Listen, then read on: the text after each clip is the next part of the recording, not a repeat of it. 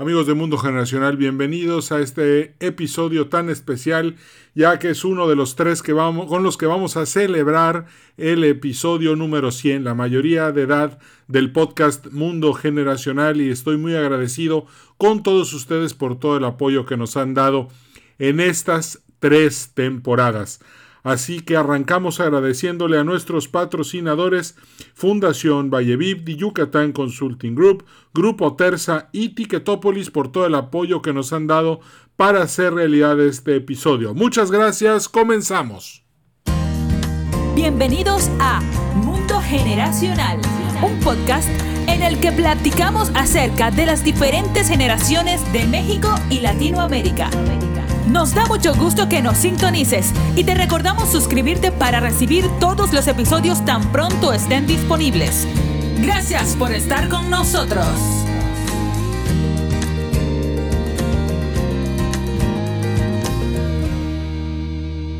Amigos de Mundo Generacional, bienvenidos a este podcast en el que empezamos las celebraciones de nuestro episodio número 100 el podcast Mundo Generacional en su tercera eh, temporada llega a la mayoría de edad. Y la razón por la que estamos haciendo este episodio, les voy a decir, yo ya les hablé mucho en las conferencias y en el podcast de las generaciones y mi vida, de cómo un día estaba yo en el Tecnológico de Monterrey en el verano del 2002, verano-otoño del 2002, paseando me encuentro a Rodolfo Bello, me invita a comer, eh, pues lonche gratis, quien dice que no, voy a, pero me dice, pero antes acompáñame a mi clase, y le dije, bueno, pues está bien, vamos, y ese día su clase de liderazgo trató sobre las generaciones.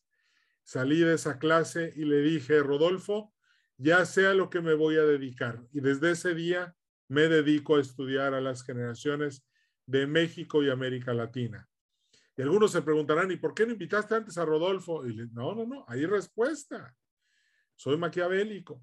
Eh, estaba yo esperando este episodio para invitarlo, siendo que él es la primera persona que me habló de las generaciones en mi vida, porque antes yo nunca había escuchado el término.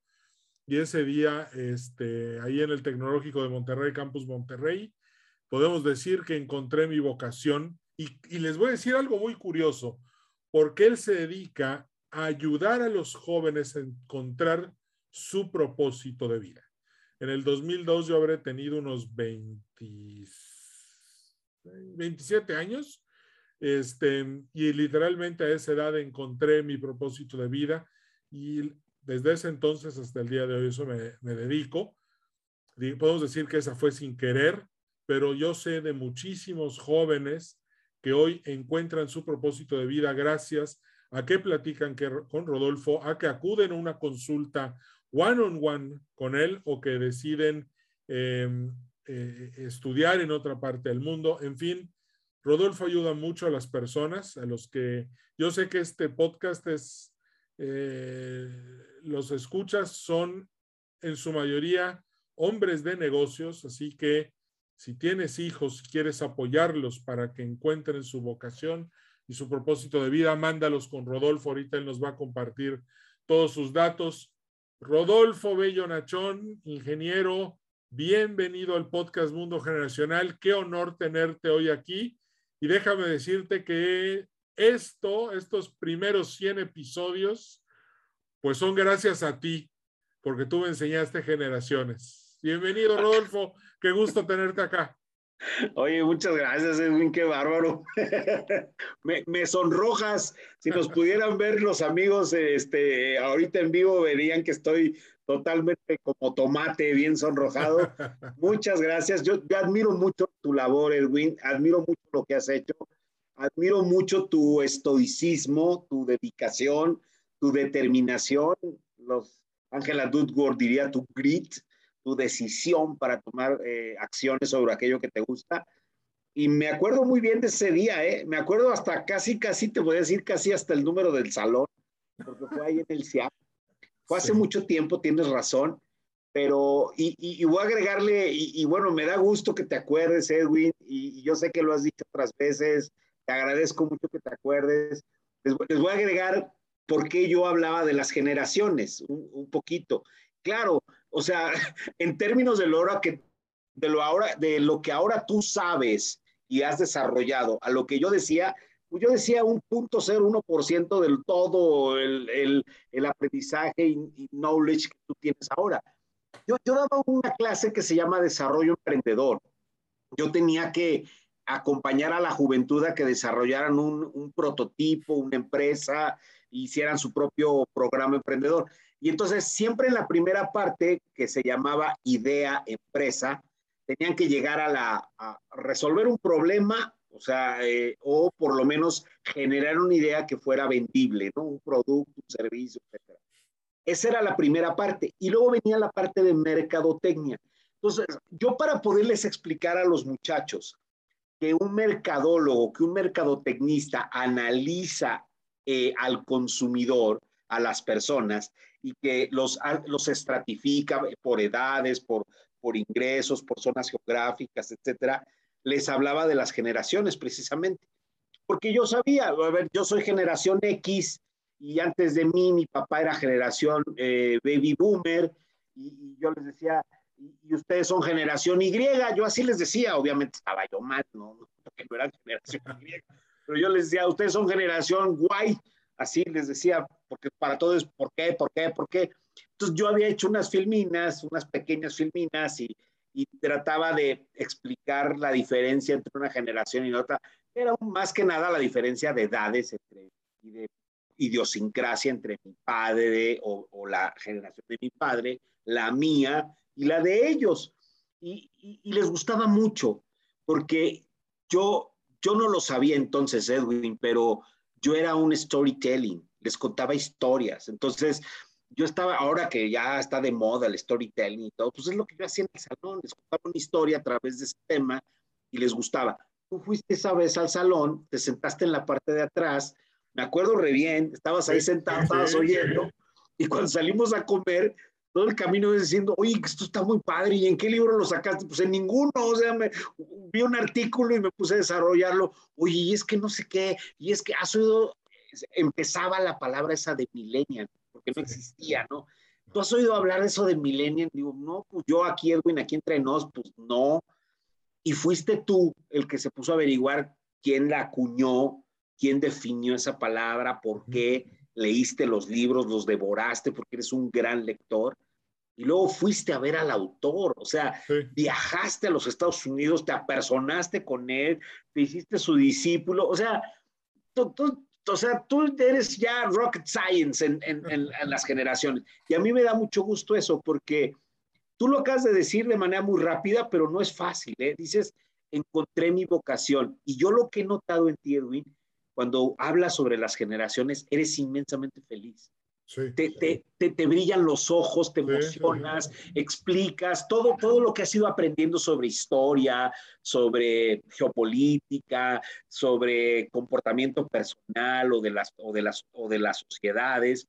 Todo lo, lo, digamos que lo decantas en, en, en, las generaciones. Y ahorita que estamos en, celebrando tus 100 podcasts, que pues primero que nada, súper felicidades, estás terminando toda una investigación de, pues, más de 20 años de las generaciones de México, porque incluso cuando hablábamos de estas generaciones, pues son las generaciones gringas, americanas, o sea, el, nombre baby boomer, pues lo pusieron los americanos, y es por, y es baby boomer precisamente por las bombas y la Segunda Guerra y Vietnam y todo eso, pero en México son otras cosas las que han pasado y tú te has dedicado a eso, Edwin. Entonces, eso es muy valioso. Yo, yo no tuve la fortuna como tú de encontrar la vocación tan joven, yo la encontré más tarde, pero yo sí encontré hace un par de años que la verdad me he entrenado toda mi vida para apoyar a los jóvenes a que descubran su propósito de vida. Y a eso me estoy dedicando de dos años para acá y soy inmensamente feliz inmensamente feliz. Bueno, Rodolfo, a ver, y para todos los que nos están escuchando, ¿qué es encontrar tu propósito de vida? Híjole, qué buena pregunta. Es que no está. Encontrar tu propósito de vida es, es, desafiarte a ti mismo, es, es, es cuestionarte tu pasión, qué es lo que te apasiona, qué es lo que, qué es lo que te hace vibrar, te emociona, cuáles son tus anhelos y tus valores y qué es lo que realmente quieres hacer y ser el resto de tu vida. Hay muchas metodologías, Edwin, hay muchas. Hay, hay por lo menos cuatro que existen a nivel mundial sobre, eh, sobre sentido o propósito de vida. Una de las más famosas es la de, la de este señor Víctor Frank, del hombre en busca de sentido o logoterapia, pero él analiza mucho la cuestión del dolor, de la angustia, de la incertidumbre, cuando no tenemos claro un propósito. Otra metodología que, que se puso de moda también de un tiempo para acá es la del famoso Ikigai, que es una filosofía japonesa. Más bien es una suma de filosofías japonesas para encontrar propósito de vida. Ahorita me voy a regresar a él. Otra tercera muy importante es, es le llaman el MTP, Massive Transformation Purpose, que viene de toda la industria y de todo el análisis de negocios americano, eh, de Singularity University, de todas estas de todas estas empresas, organizaciones, del Silicon Valley, de Stanford, etcétera, de, qué es, qué hace que las grandes empresas sean exponenciales y trasciendan. Se han dado cuenta que es su propósito de transformación masiva, así le llaman en inglés MTP, Massive Transformation Purpose. Entonces, hubo personas que tomaron esa metodología y la pasaron a la persona y, y le llaman canvas personal, fíjate cómo está el término ahí bien, bien empresarial de canvas, ¿verdad? Definen una hoja cuál es tu propósito de vida. digamos que la cuarta metodología tiene que ver con planeación estratégica. Todo lo que sabemos de planeación estratégica te define una misión, define un, un propósito, metas, objetivos, haz tu vision board, usa mapas mentales, design thinking, etcétera. Para... Esas son las cuatro grandes, ¿no? Pero me voy a regresar al Ikigai porque hay una cosa que me fascina y, y yo sé que a ti esto te gusta y, te lo voy a regalar y se lo vamos a regalar a todos los que nos escuchan. Vale. Mucha gente habla de Ikigai y no entendemos bien a bien qué es. Son dos palabras, dos palabras japonesas que al juntarse se forman Ikigai y significa algo por lo que vale la pena vivir. Ikigai son dos palabras japonesas que al juntarse dicen, ¿qué es aquello por lo que vale la pena vivir. Y fíjate lo interesante de esto, Edwin. No, el propósito de vida no es estático, no es algo que encuentras hoy y te va a durar toda tu vida. No, puede ser algo que te dura cinco años o que te dura diez, pero que en ese momento es algo que haces y eres porque para ti vale la pena vivir. Piensa en un joven que está estudiando en la universidad. ¿Por qué vale la pena para él vivir? La vida porque quiere terminar una carrera. Piensa en una persona que se acaba de casar. Vale la pena vivir porque quieren formar, tener una familia y crear hijos. Cuando nacen sus hijos, vale la pena vivir por verlos crecer. Y cuando somos ya más grandes, tenemos 60, 70 años, ¿por qué vale la pena vivir? Por dejar un legado, por dejar una herencia, por dejar algo que, con lo que trascendamos. Y entonces, y se parece mucho a, un concepto que usan en el MTP del Singularity University, que es, dime aquello por lo que darías la vida y que quieres hacer toda la vida. Fíjate qué interesante. ¿Qué es aquello por lo que tú darías la vida y que te gustaría hacer toda la vida? Y el Ikigai es algo por lo que vale la pena vivir. Entonces yo, yo le preguntaría a los que nos escuchan hoy. Lo que estás haciendo hoy te emociona, te encanta, te motiva tanto que vale la pena que sigas viviendo por seguirlo haciendo. Dipra Chopra, este es el filósofo americano, en su libro este de las siete leyes espirituales del karma, tiene una de las leyes, dice, cierra los ojos y piensa. Cierra los ojos y piensa si volvieras a vivir tu vida, ¿harías lo que estás haciendo hoy? Si la respuesta es no, pues entonces, ¿qué estás haciendo? Cámbiate. Si la respuesta es no lo sé, estoy indeciso, analiza por qué no. Y si la respuesta es un contundente sí, entonces estás haciendo algo por lo que vale la pena. Ya, interesante, muy buena. no sé si contesté la pregunta, espero que sí. Está, muy padre porque yo también, yo también trabajo con muchos millennials, ya pronto empezaré a trabajar con la generación contemplativa y algo que veo en la juventud es que no hay propósito de vida. Y lo veo con mucha preocupación porque hoy hay, hay, un, hay un ambiente en el cual no me toques, no me dañes, no me ofendas, pero además quiero que otros me defiendan.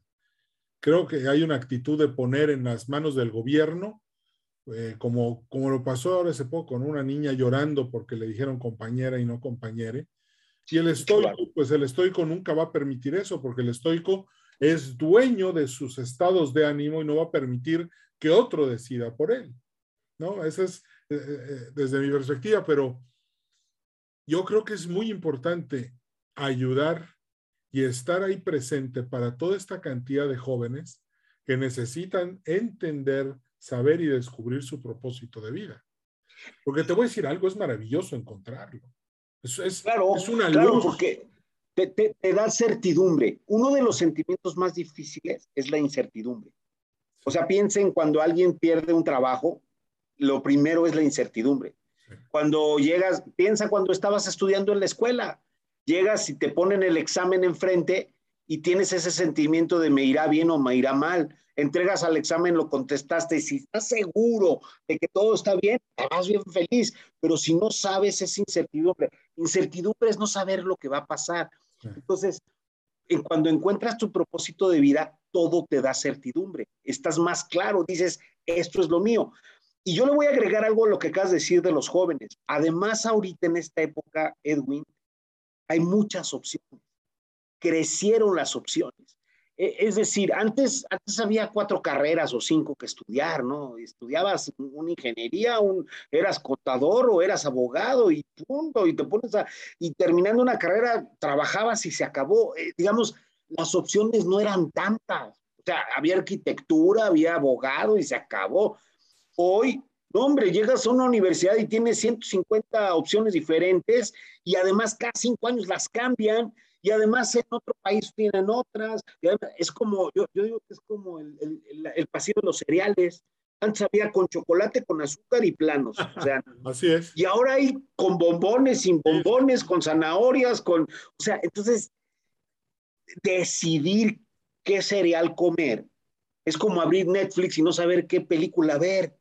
Y eso te da mucha, además de incertidumbre, te da, te pone como en agonía, como, y, y súmale que todos están ya decidiendo y que ya urge y que te tienes que apurar porque el mundo va muy rápido y si no encuentras qué estudiar, pues te va a ir mal. No, hombre, es un problema. Si, yo te contara las entrevistas que he tenido últimamente con papás y con, y con muchachos, te sorprenderías. Porque el, muchacho tiene mucha, ¿cómo decírtelo? Mucha agonía en decidir qué estudiar, pero el papá tiene mucha preocupación en que decida rápido y la mamá también. se juntan estos sentimientos y se convierte en un tema muy fuerte en la familia. Eh, yo, yo, yo siempre digo esto, Edwin, y, me gustaría esto de veras compartirlo mucho con tu público. yo le digo mucho a los ejecutivos, a la gente mayor de 50, 60 años que tienen hijos de 17, 18, 20, les digo, ¿cuál es tu proyecto más importante en tu vida? Entonces, cuando me toca dar una charla así a, ejecutivos, ¿cuál es el proyecto más grande en tu vida? El más importante, el nací, el, y no, pues esta fusión de empresas o esta campaña que traigo o estas metas de no sé qué de ventas. Pues no andas diciendo que trabajas por la familia. ¿Qué no el proyecto más importante de tu familia es tu hijo, tu hija? Totalmente. Y entonces luego les pregunto, ¿qué quiere tu hijo en la vida? ¿Qué lo hace feliz? ¿Qué le apasiona? Y, y no sabemos. Convivimos con nuestros hijos y no sabemos qué les gusta o qué no les gusta. Y entonces veo que el mundo está lleno de coaches y de mentores para ejecutivos que andan buscando cómo ser mejores ejecutivos, pero casi no hay nadie para un chico de 16 o 17 años que tiene que tomar una de las decisiones más importantes de su vida a esa edad, que es, pues, ¿qué, qué sigue? ¿Qué voy a hacer? ¿Qué quiero estudiar? ¿Cuál quiero que sea mi carrera? Y, y no estoy hablando de orientación vocacional, estoy hablando de definir un propósito y una planeación estratégica para convertirme en lo que yo quiero ser. Claro. Y eso está bien complejo. Mira, te, voy a contar esta anécdota de una persona que atendí hace un año. Ella llegó a, mi, a, mi, a mi oficina porque el papá es muy amigo mío. Y el papá me dice, Rodolfo, ¿le puedes ayudar a mi hija? Este, su hija, vamos a ponerle nombre, su hija se llama Alicia es ficticio este nombre, ¿no? Entonces, Alicia, empiezo a interactuar con ella y Alicia tenía estas, estas carreras en su cabeza. Decía, estoy entre estudiar derecho, economía, relaciones internacionales, negocios internacionales o eh, algo que tenga que ver con la cultura. O sea, todo. Todo. Y nada. O sea, entonces lejos, y, no sé si estudiar aquí en el TEC, en la Ibero, en el ITAM o en el extranjero. El extranjero era todo el mundo, ¿no? El resto del mundo. y luego también para la gente el extranjero es nada más Estados Unidos, ¿no? Y entonces empiezo a interactuar con ella. Y yo empiezo con cosas sencillas. ¿Qué te gusta? ¿Qué disfrutas? A ver, dime un día, un día este, normal en tu vida. ¿Qué es lo que más haces? ¿Qué te gusta hacer? Les hago preguntas raras, por ejemplo, si tú, si tú, toda tu prepa completa, la prepa completa, dependiera de un trabajo final, tuvieras que hacer un trabajo final, ¿cuál sería para ti el trabajo final ideal? Una investigación, hacer un libro, un video, una maqueta, este, hacer una presentación. ¿Cuál sería para ti el trabajo ideal eh, para que, eh, que evaluaran toda tu prepa? Y eso me dice muchas cosas de los chavos, ¿eh? porque, me dice no tanto la materia que más les gusta, sino lo que les gusta hacer. Luego les pregunto, si tuvieras que donar seis, seis meses de tu vida a una causa, a fuerzas, tienes que estar en una organización civil, en un orfanato o en un asilo o en Greenpeace o en... ¿A cuál, a cuál causa tú donarías seis meses de tu vida sin paga? Y luego les hago la pregunta, si tuvieras que trabajar para mantenerte, y nomás hay estas opciones, que doy opciones, ¿dónde preferirías trabajar? Y así empiezo a averiguar lo que no les gusta y lo que sí les gusta.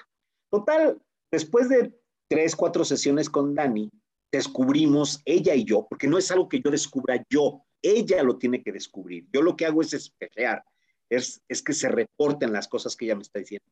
Entonces descubrimos que ella había tres cosas que le encantaban. La primera era eh, la, conocer gente de otras, de otras culturas, hablar inclusive otros idiomas y visitar otros países. Eso le encantaba. Lo segundo, le gustaba mucho eh, ayudar, apoyar a los niños. Y lo tercero, le gustaba mucho la salud, el deporte. Entonces, ya, deporte, salud, niños y algo internacional.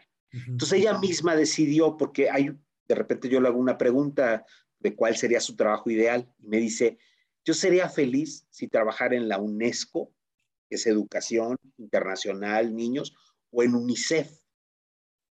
Entonces le dije, ¿y, sabes dónde está la UNICEF? No, está en Francia. Ahí es la sede de la UNICEF. ¿Y sabes cómo surgió, etcétera? Entonces la mandé a investigar. ¿Y sabes dónde está la sede de la UNESCO? ¿Y sabes qué hace la UNESCO? ¿Y sabes qué programas tiene? Y la mandé a investigar. Y entonces, para no hacerte el cuento largo, Dani decidió, y ese fue su plan de vida, su plan estratégico a siete años, que va a estudiar relaciones internacionales en Francia, que mientras esté estudiando relaciones internacionales en Francia y ya sabe francés, va a aprender otro idioma, que va a ser alemán. O sea, ella sabe inglés, sabe francés, va a aprender alemán, con eso va a tener cuatro idiomas. O sea, estos tres que te acabo de decir más el español. Y va a estar, mientras esté estudiando en Francia Relaciones Internacionales, se va a meter de voluntaria al UNICEF. Y luego va a brincar a Inglaterra y va a hacer una maestría en Inglaterra. en una universidad que ella buscó, que es bien interesante por las relaciones internacionales, y ahí va a buscar ser voluntaria en la UNESCO. Y ella quiere trabajar en las dos para ver cuál de las dos le gusta más y después buscar un puesto en esa, en esa organización y luego regresar a México con un programa enviado por una de estas dos instituciones y dedicarse a la niñez mexicana, pero una vez que haya estudiado en este lugar. Entonces, si te das cuenta, es un plan de vida muy, muy organizado de algo que le da mucho sentido a su vida y es feliz. Y a lo mejor va a cambiar, este, Edwin, porque a lo mejor a la mitad de la carrera conoce a un este, hindú o a un este, marroquí y se enamora, se casa y se va con él. Así es la vida. En la vida vas tomando decisiones y, cuando decides, eliges. Y elegir es renunciar a otras cosas. Pero ella ahorita tiene claro lo que quiere hacer los siguientes siete años de su vida. Y no solamente estudiar una carrera en una universidad o la otra por el título que te da una universidad Claro. Buenísimo. Qué interesante está esto. Y, y mientras narrabas todo el plan, dije, wow, más vale que sea un plan flexible porque empecé a sentir que era muy ambicioso. Pero te voy a decir algo, cumplir un plan de vida ambicioso creo que es lo más autosatisfactor eh, que te puedes encontrar, porque literalmente ahí ves cuál es el alcance que tienes y el poder de, las, de tus decisiones. Y eso te va a acompañar el resto de tu vida como una fuerza interna que pusiste a prueba, que pusiste bajo fuego, bajo lluvia, bajo todo tipo de tormenta, y se sostuvo. Claro, claro. mucho. Y, en México tenemos esta, esta frase de el que nace para maceta no pasa del corredor. Esa es muy común. Es que este cuate nació para maceta y no pasa del corredor. ¿Por qué la decimos? Porque es la persona que no tiene talento, no tiene ingenio, entonces nació para maceta y no pasa el corredor. Pero yo le agrego esta otra. Hay gente que quiere ser maceta y no quiere salir del corredor. Se vale, o sea, quiere estudiar una carrera para que lo empleen en, en, en, en, Walmart, en FEMSA, en FAMSA, en Cemex y ya. O sea, quiero ser maceta de corredor o florero de, del gobierno. Sí, entonces, entonces, y aquí en el caso este que acabo de narrar de Alicia, no, ella lo que quería era a ver, ¿cuántos corredores hay? Es más, hay, hay, hay, hay ranchos, hay lugares al aire libre, hay otras posibilidades. O sea, yo, yo, yo algo que he tratado de hacer, Edwin, es decirle a los chicos, a los jóvenes, conquista el mundo, conquista el mundo. Porque hoy más que nadie, hoy más que nunca, el mundo está cada vez más pequeño con los celulares y con todas estas cosas. Entonces, puedes conquistar el mundo, pero para conquistar el mundo, primero te tienes que conquistar a ti mismo. ¿Qué es lo que tú quieres de ti? Y ahora sí ve y cómete el mundo. Y, pasa de la maceta y pasa del corredor y sea ambicioso. Busca lo más grande.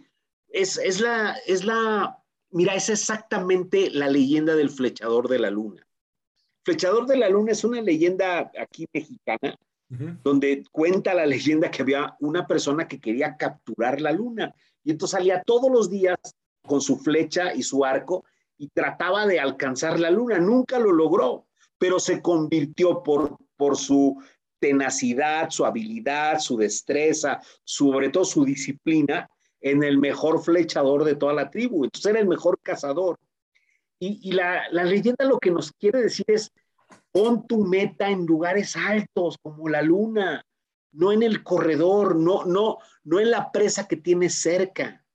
O sea, cuando, cuando un joven anda decidiendo si estudiar en el TEC, en, la, en el ITAM, en la Ibero o en la UNAM, pues ¿dónde está su meta? En las fronteras de este país, nada más.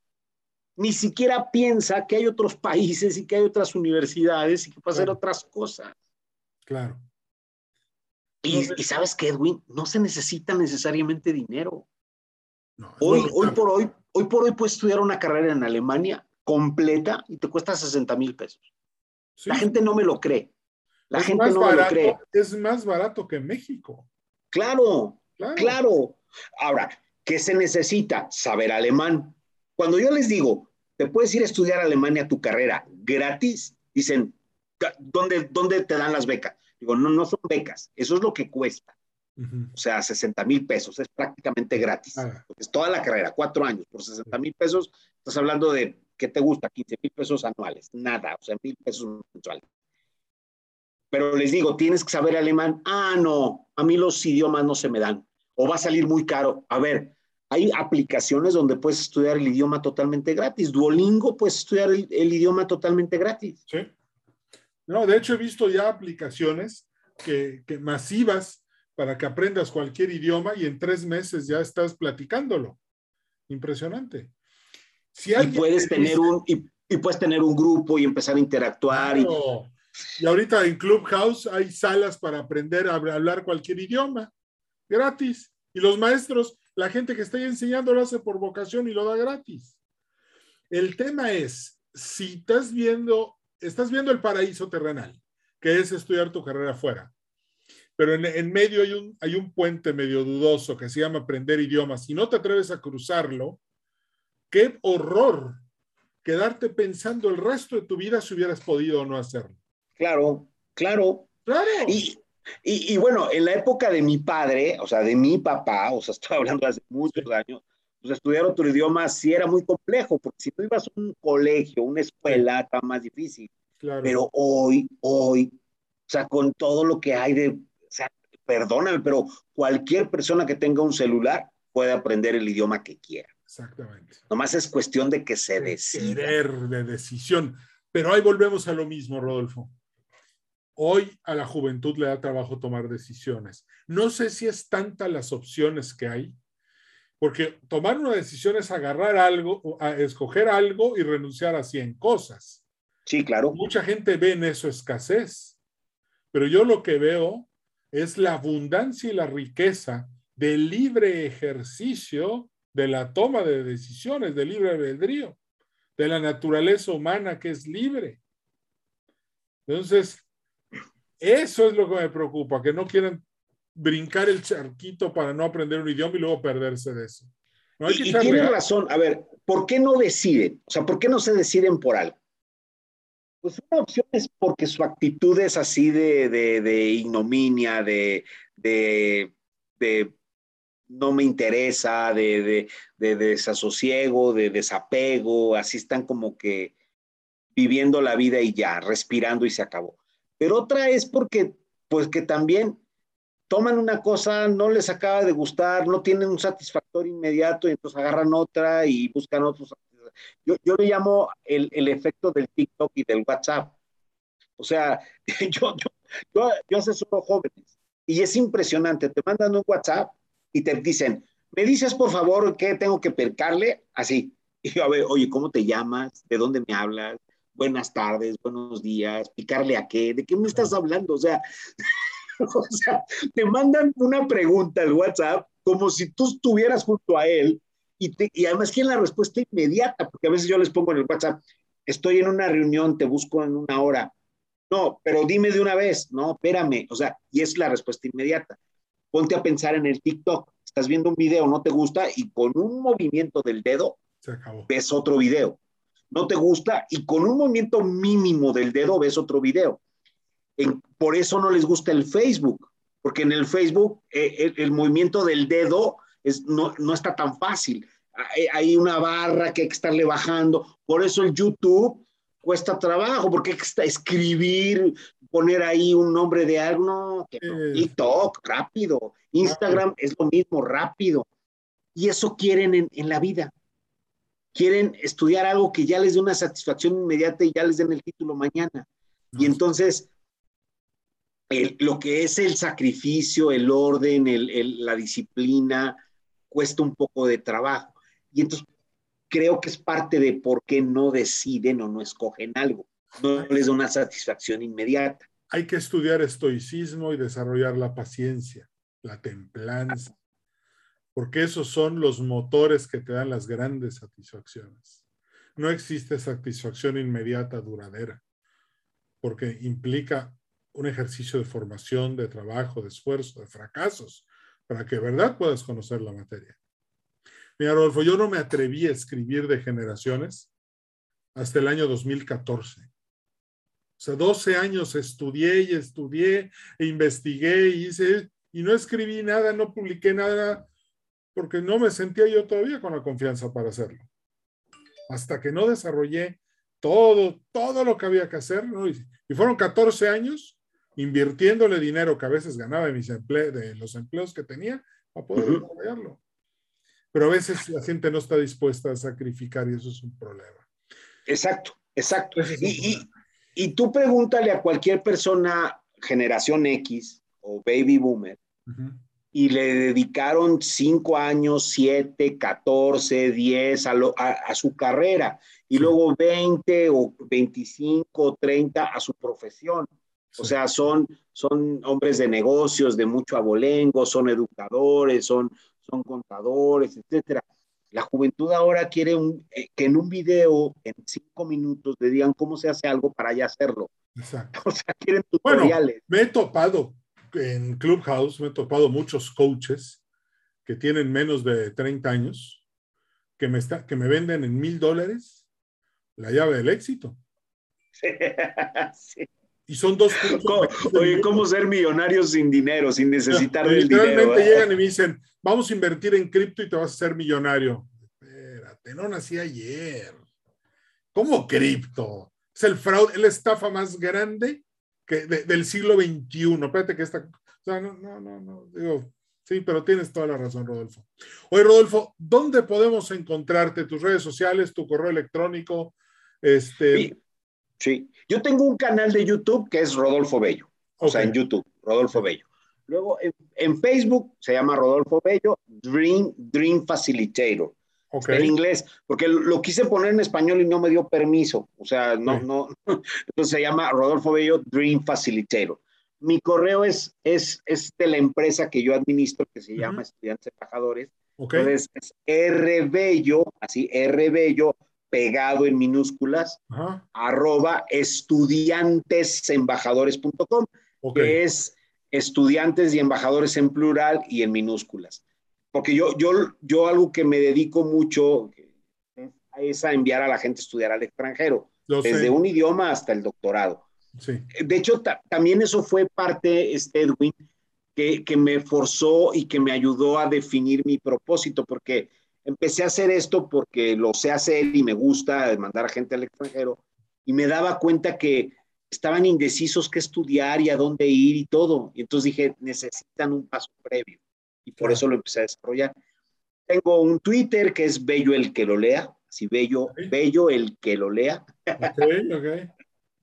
en Instagram estoy como R Bello Dae, así lo di de alta y ya ven que a veces cuesta trabajo cambiarle el nombre o yo no lo sé. Tengo un TikTok, pero no, la verdad no tengo mucho ahí en el TikTok. Y, y este, entonces si me mandan un correo, si me mandan este, un mensaje por el YouTube o me mandan un mensaje por Facebook, Rodolfo Bello, no, no hay mucho Rodolfo Bello. Okay. Hay un locutor de radio en Chile que se llama igual que yo. Okay. Que un día lo contacté hace mucho. Hay un Rodolfo Bello que es este rejoneador, pero yo no. Va. Y bueno, pues estoy para asesorarlos, para atenderlos. Muchas felicidades por tus 100 podcasts. Gracias. Este. No, no es algo sencillo, está complejo. No, no, Seis, es, eh, 100 podcasts y ya llevas que 8, 9, 10 libros. ¿Cuántos llevas? Uh, 8. 8 libros. 8. Yo estoy, estoy ahorita tratando de escribir mis primeros dos. Eh, están simultáneamente, los estoy escribiendo simultáneamente. Este, a ver si salen el próximo año, yo espero que sí. Ojalá. Este, ya te invitaré a, a, a que contribuyas. Bueno, para comentarle a la audiencia, tú escribiste el prólogo de, de, lecturas selectas de negocios internacionales, que fue mi segundo libro, y escribiste la introducción de Influencer, la startup del millennial. Así ah, es, así es, sí, así es. Exactamente. Así, es. así que bueno, este, yo, yo la verdad encantado de haberte tenido hoy aquí con nosotros, este, por la influencia tan tremenda que, que tuviste en mi vida, además de que, bueno, hay otra historia, ¿no? De, de cuando este, fuiste mi maestro en el TEC entre 1994 y 1999, pero es otra historia para otro podcast, ¿te parece? Me parece. Este, invítame, invítame al podcast 200 y al 300. Y aquí voy a estar. 300 y hablamos sobre esas historias. Va que va. Pues Rodolfo, muchísimas gracias por acompañarnos y como siempre nos despedimos agradeciendo a nuestros patrocinadores, a Luis Quijano de, de Yucatán Consulting Group, que bueno, ese es otro podcast pendiente y me toca poner de acuerdo con Luis porque Luis ha apoyado el proyecto de las generaciones, Luis Quijano, desde el 2003 me ha estado apoyando en este proyecto de todas las maneras posibles, es una persona con la que estoy muy agradecido Gracias a Ticketopolis, que es el auditorio más grande, virtual más grande de América Latina, a Fernando y a Blanca.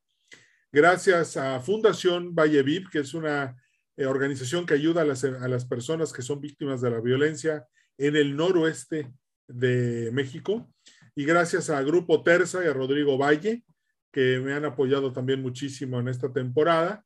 Rodrigo es un gran amigo eh, y pues si estás pensando en un Peugeot, en un Renault, este, para estrenar o estás viendo ponerle llantas nuevas a, tu, a tu coche, una Sunny Royal, bueno, pues entonces eh, contáctalos www.grupoterza.com.mx para que veas todo lo que tienen que ofrecerte, ya sea Renault, Jack, Peugeot, hay muchas cosas que Grupo Terza te puede ofrecer. Y con eso nos despedimos en estas celebraciones por el episodio 100 este, del de, podcast Mundo Generacional. En el próximo episodio tenemos a Alfonso Ruiz Soto, también para las celebraciones del 100 aniversario, 100, el episodio 100. Así que nos la vamos a pasar increíble. Gracias a todos, gracias Rodolfo y nos vemos en el siguiente programa. Cambio y fuera.